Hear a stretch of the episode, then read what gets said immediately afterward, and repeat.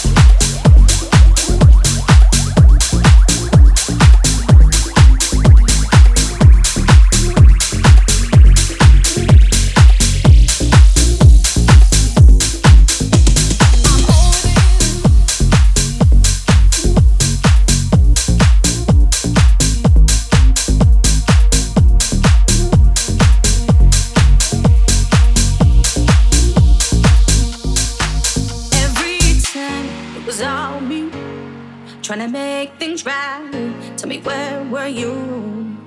And I tried, but if I knew how this would turn out, I'd never let us get started. I'm fortunate that you showed me your true colors, painted us a picture of me and you. Easy for me to see where this thing was going.